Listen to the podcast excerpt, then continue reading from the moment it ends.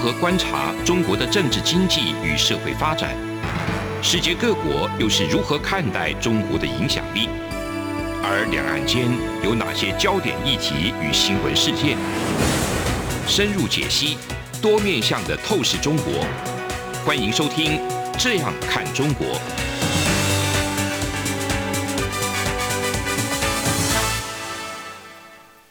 各位听众您好，我是主持人陈冠廷。您现在收听的是中央广播电台《这样看中国》节目，陈冠廷时间。今天节目要谈的主题是台日关系的近期的突破还有展望。这次邀请到的贵宾是野岛刚老师。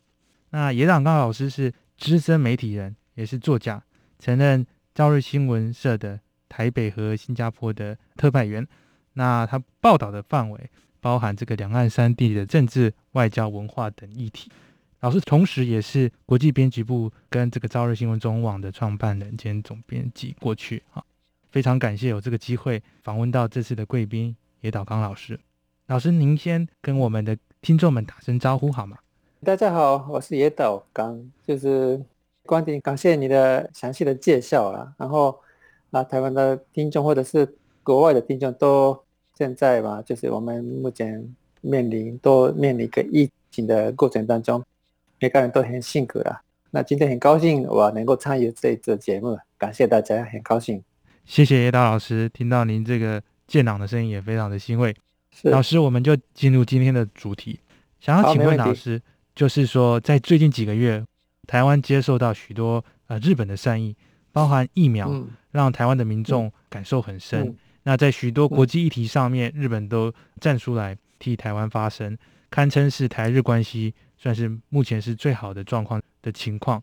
老师，你怎么看现在跟未来的展望？谢谢观点你的提问，这个问题也我一直都很关心，而且日本把这个疫苗送给台湾这个过程，我一直都呃在日本追踪这个话题嘛，所以对内容对过程比较有了解。那我觉得大致上这个疫苗的问，日本疫苗送台湾的问题呢，我觉得，呃，目前可以我说代表这个代表台日台日的目前的关系的一个状态。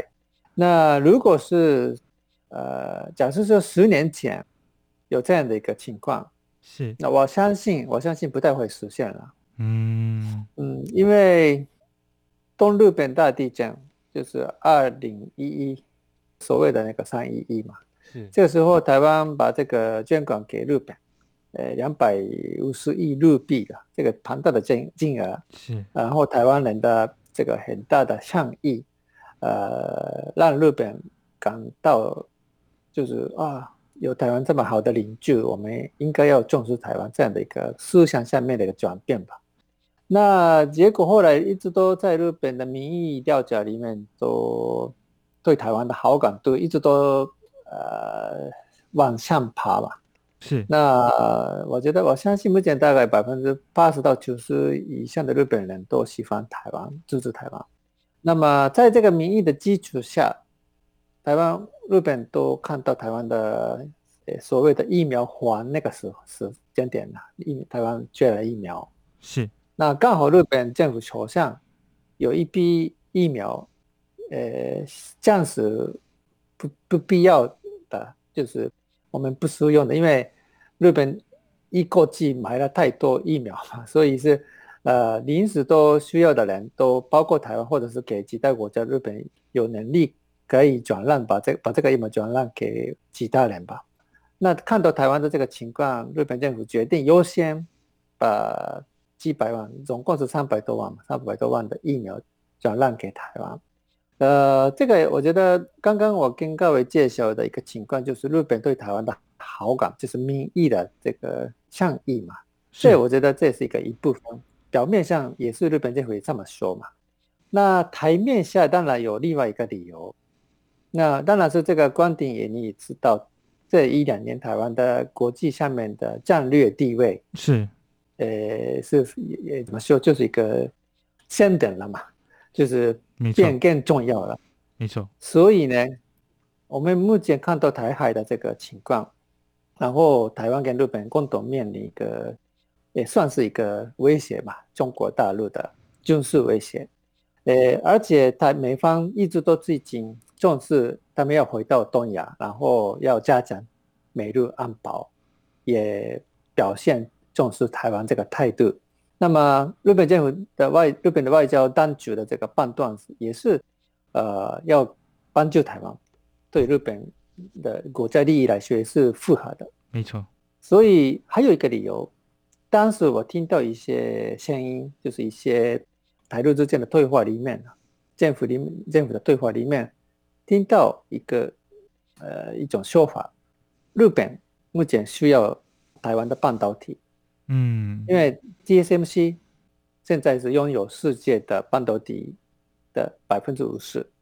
那台湾整个台湾有百分之七十的生产量嘛，没错。那现在世界都缺半导体，那日本有一些很多呃七家。的一个公司，当然包括丰田嘛，没错。那日本把这个疫苗提供给台湾，那另外如果有未来日本真的需要半导体的时候，能不能台湾把这个半导体优先给日本，或者是有一点 TSMC 的现场就现场地就是工厂，呃，进进到日本来，这也是对日本人来说也是非常非常欢迎的嘛。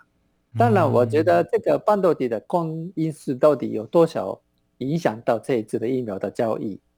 这个还要还要我们还要调查。不过也是未来嘛，我相信台湾方面也会考虑到这一次日本的帮助。后面啊，到底日本方面有什么样的考量？呃，当然，因为这是一种涉及到外交的问题吧。那外交当然有需要一个一种感情也需要，但是利益也需要，所以。我们未来会看到台陆之间的互动出现什么样的状况，也会联想到这一次的疫苗捐送给台湾的一个背后的一些故事吧。老师讲的非常的非常具有说服力，而且很快速的把整个台日之间互相呃依赖，并且是互相这个互利互赢的这种关系讲得非常清楚。其实就像老师讲的，三一一地震的时候，正因为台日之间的互助。也才导致说，在这次面临公共卫生的危机的时候，日本方面提供给疫苗的时候，日方的民众似乎也是非常的呃支持的。这就是以这个彼此共利、呃共生共赢的这种态度去发展的两国关系。我觉得这是非常正面的。那接下来想要请问，其实最近除了公共卫生的互助之外，还有一个蛮重要的议题，就是台日有一个执政党的二加二安全对话。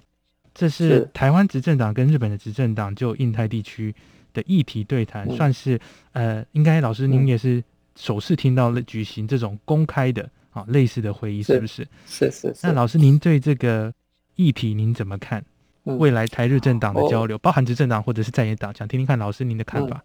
我首先我我发现这个中国大陆的政府的反应是很明显，呃，疫苗的时候。他们没有批评日本，嗯，呃，只只有批评呃民进党政府他们处理疫苗不当，但是没有批评日本政府，呃，这个也有一些弦外之音，因为中国目前在美中新冷战对抗的情况之下，他们要拉拢日本，所以他们有比较客气的呃对付日本，是那可是现在我们看到这个刚刚的观点介绍的。日本国会议员跟台湾的立法委员的对话，就他们的态度是很变得很尖锐，也批评日本方面，呃，而且他们的言批评的言辞也比较比较比较激烈了。是，那我们看到他们的态度是对中国的一个底线，呃，会他们这个二加二的对话，立委这个议员的对话是会可能就是会会触到他们的底线。因为中国一直以来是他们很对这个安全和领土还有国家主权的问题非常的非常的啊敏感，尤其是日本、台湾、中国之间这个三方里面有很多过去的历史的一些因素，而且现实的领土问题。那如果台湾跟日本联合要做一对这个安全上面安全问题上面做一些呃政策或者是一些。呃，联合的这个动作，那这个真的是涉及到中国的国家利益，所以他们也许是对看到台日之间的这个安全对话，心理上面还有很多很多不愉快，或者是对不满不高兴嘛。那么这个议员的外交是一直以来是我们日本我们在日本重视台日关系的人士一直都主张要加强，所以我看到这一次的二二加二的对话。是非常非常的有意义了，因为台日之间没有外交关系啊，虽然互动非常的好，但是其实对这没有现实的外交，所以台面上如果讨论一些安全的问题是比较麻烦的。不过议员跟议员的对话是基本上是不会影响到这个呃所谓的这个中日的一些呃两国的这个就是一些。协定嘛，或者过去的一些呃 statement 里面也不会什么特别的呃规定，所以呃我我个人也一直都觉得要加强这个议员的对话跟交流来，因为日本毕竟是日本是一个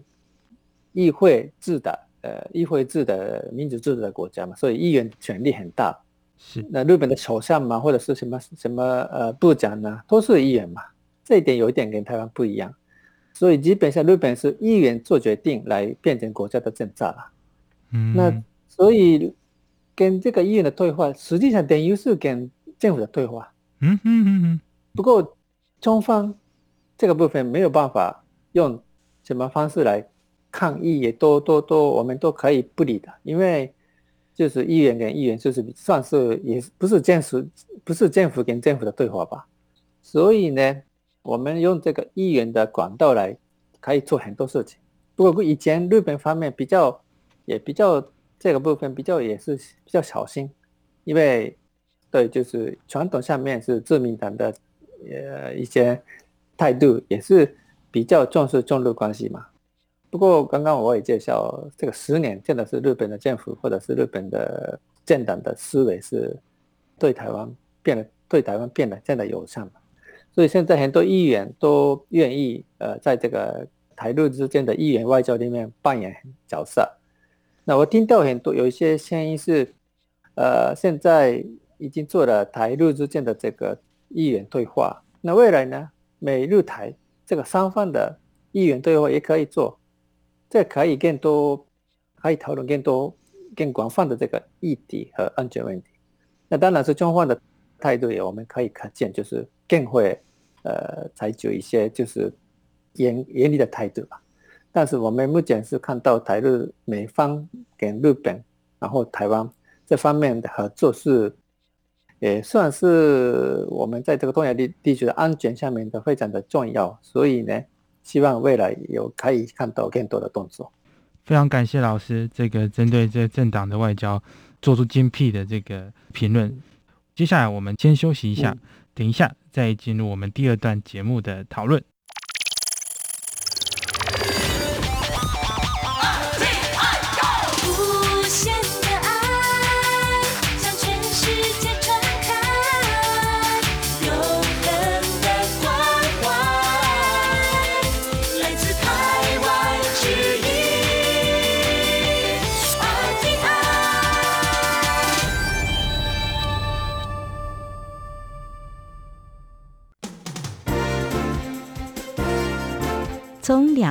国际、历史文化与财经等角度透视中国的《这样看中国》节目，每周一到周五晚间九点三十分到十点在中央广播电台播出。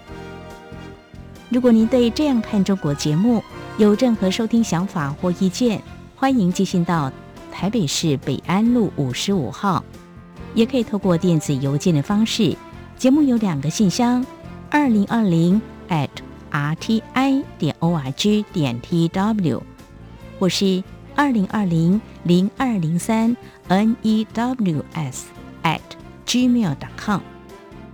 再次谢谢听众朋友们的收听与支持，请持续锁定每周一到周五晚间九点三十分到十点播出的《这样看中国》节目。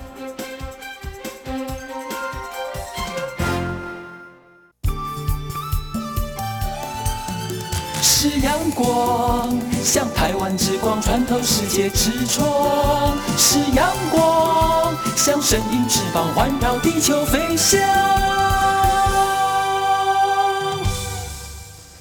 各位听众您好，我是主持人陈冠廷，您现在收听的是中央广播电台《这样看中国》节目，陈冠廷时间。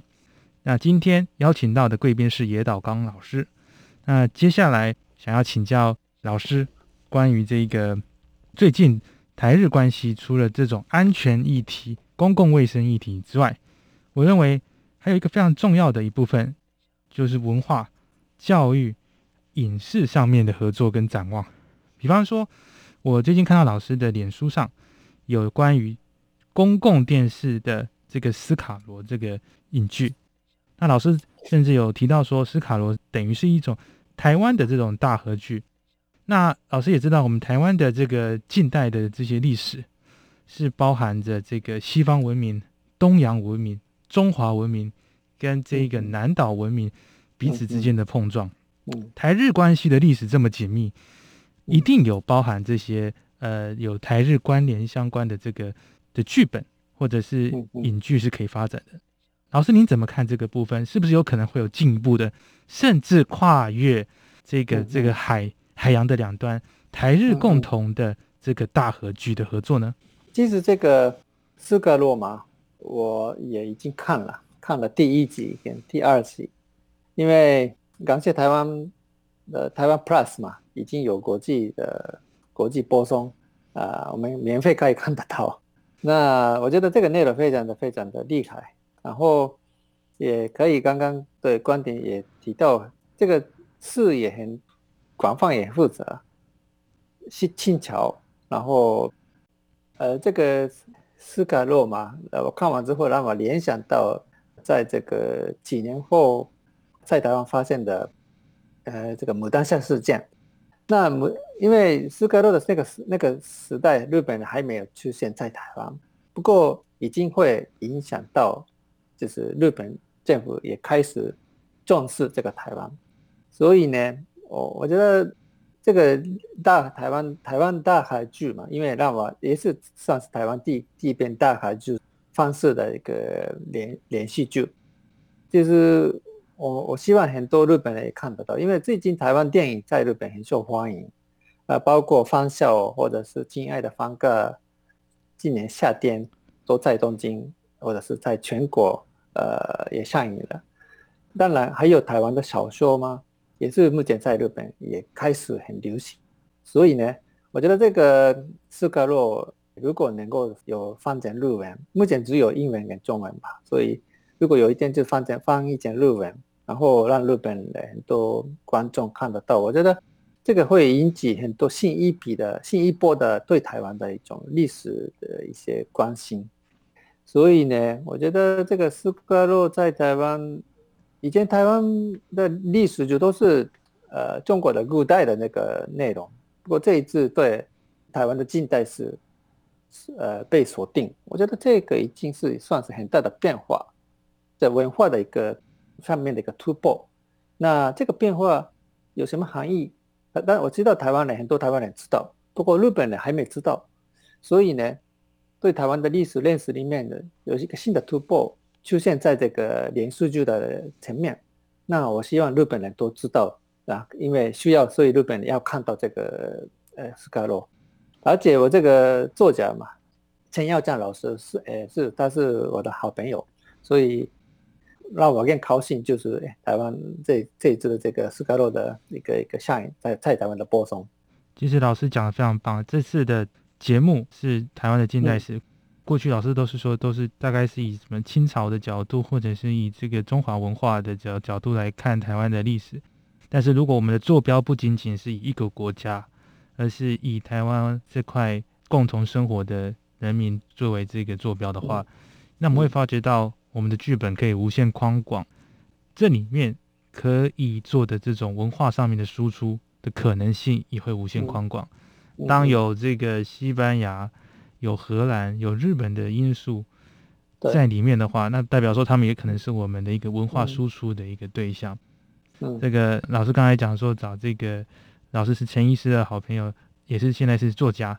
看来未来我们也可以邀请这个陈老师也来嗯，呃上节目，来看看他们怎么样看台湾，他们怎么样看中国，他们怎么样看近代的这个状况。那其实这一次这个斯瓜洛嘛，斯瓜洛跟他的原作小说的风格有一点不一样，是这一节是蛮蛮蛮有趣的。因为陈耀战老师是呃，他也会，他是一种对有很浪漫的嘛，浪漫的，然后很喜欢那种浪漫式的这个风格，所以呃，但是我这我看这个斯科洛的内容有一点就是非常非常的一种美国的哈利坞式的那种。就是很多这个对决，很多战斗，嗯，所以呢，当然是这个制作方面也会考量考量，会考虑到这个观众的一个兴趣吧。那我觉得这种一种表现方式也是一个多嗯蛮蛮多元的，蛮有趣的。谢谢老师的这个评论。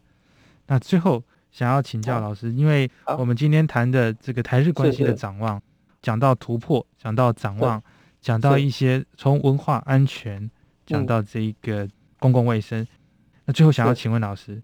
因为老师曾经在二零零一年的时候就在阿富汗访问嗯。过，那呃，美国总统拜登曾接受美国广播公司新闻网的专访，特别针对这个阿富汗的议题有发表一些回应。其中，拜登总统还有说到说，我们对北约的第五条做出神圣的承诺，如果有人入侵对我们的北约盟国采取行动，我们将做出回应，跟日本一样，跟韩国一样，跟台湾一样。那呃，有些人呃，因为这个阿富汗的关系，就说就会谈到说台湾可能会被呃盟友背弃啊，这个美国在有事时不会呃嗯协助台湾啊。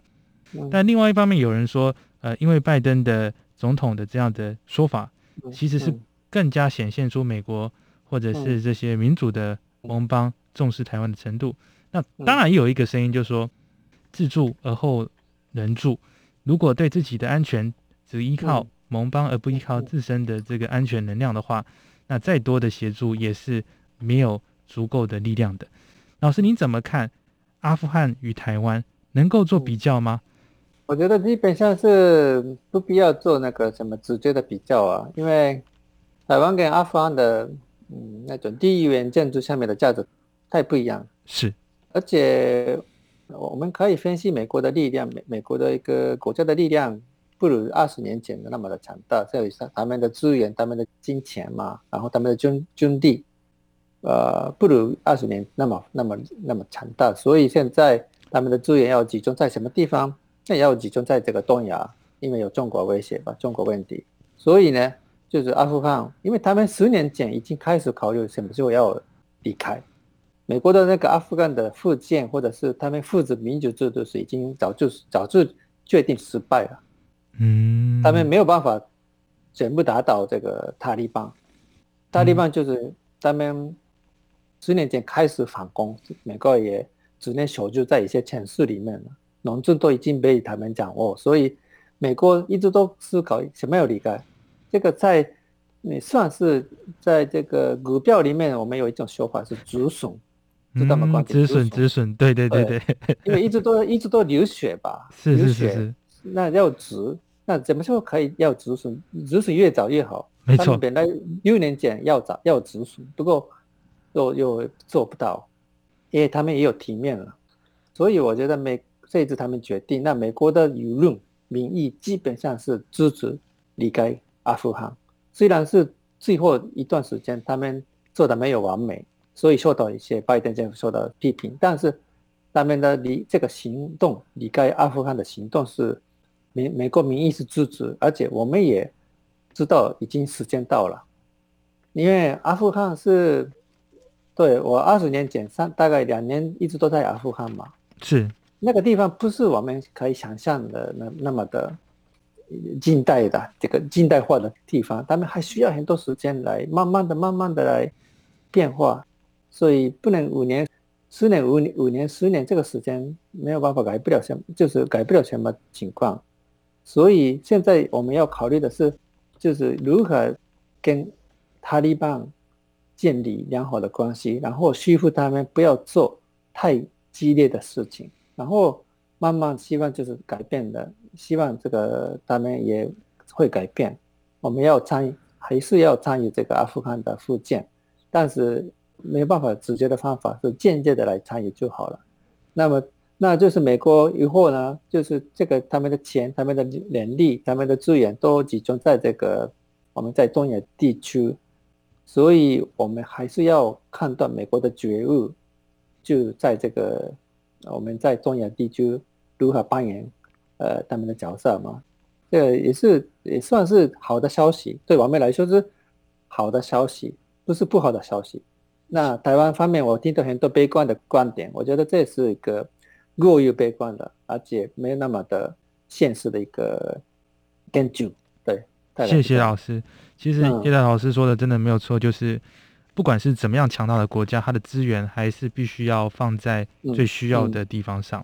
那谢谢老师今天接受我们中央广播电台这样看中国的这个访问。那我们今天探讨的主题是台日关系的近期突破跟展望。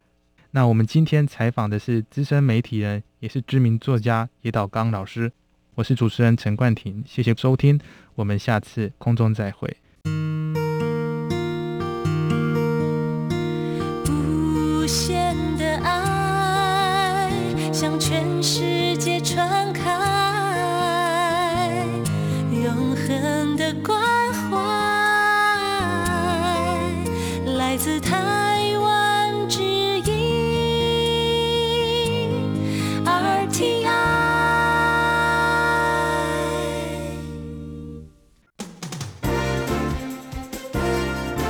从两岸、国际、历史文化与财经等角度透视中国的《这样看中国》节目，每周一到周五晚间九点三十分到十点，在中央广播电台播出。如果您对这样看中国节目有任何收听想法或意见，欢迎寄信到台北市北安路五十五号，也可以透过电子邮件的方式。节目有两个信箱：二零二零 at r t i 点 o r g 点 t w，或是二零二零零二零三 n e w s at gmail dot com。再次谢谢听众朋友们的收听与支持，请持续锁定每周一到周五晚间九点三十分到十点播出的《这样看中国》节目。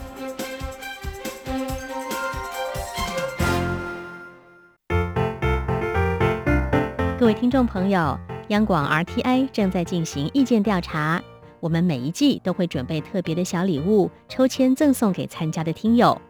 您可以上 RTI 官网。triple w 点 r t i 点 o r g 点 t w 填写问卷，或是现在就拿起纸笔，把以下四题的答案写下来寄给我们。准备好了吗？第一题，您使用什么平台收听或收看央广的节目？第二题，您最喜欢的央广华语节目是哪些？最多可以写三个。第三题，从一颗星到五颗星。您会给央广华语节目几颗星的总体评价？第四题，您对央广华语节目有哪些建议？只要完整回答上面的四个题目，就可能得到精美赠品。请您把答案寄到台湾一一一九九台北邮局第一二三至一九九号信箱，或是使用电子邮件寄到 audience 零一 a u d。i e n c e 零一 eight r t i 点 o r g 点 t w，并留下您的姓名、性别、年龄、国籍就可以喽。央广等待您的来信。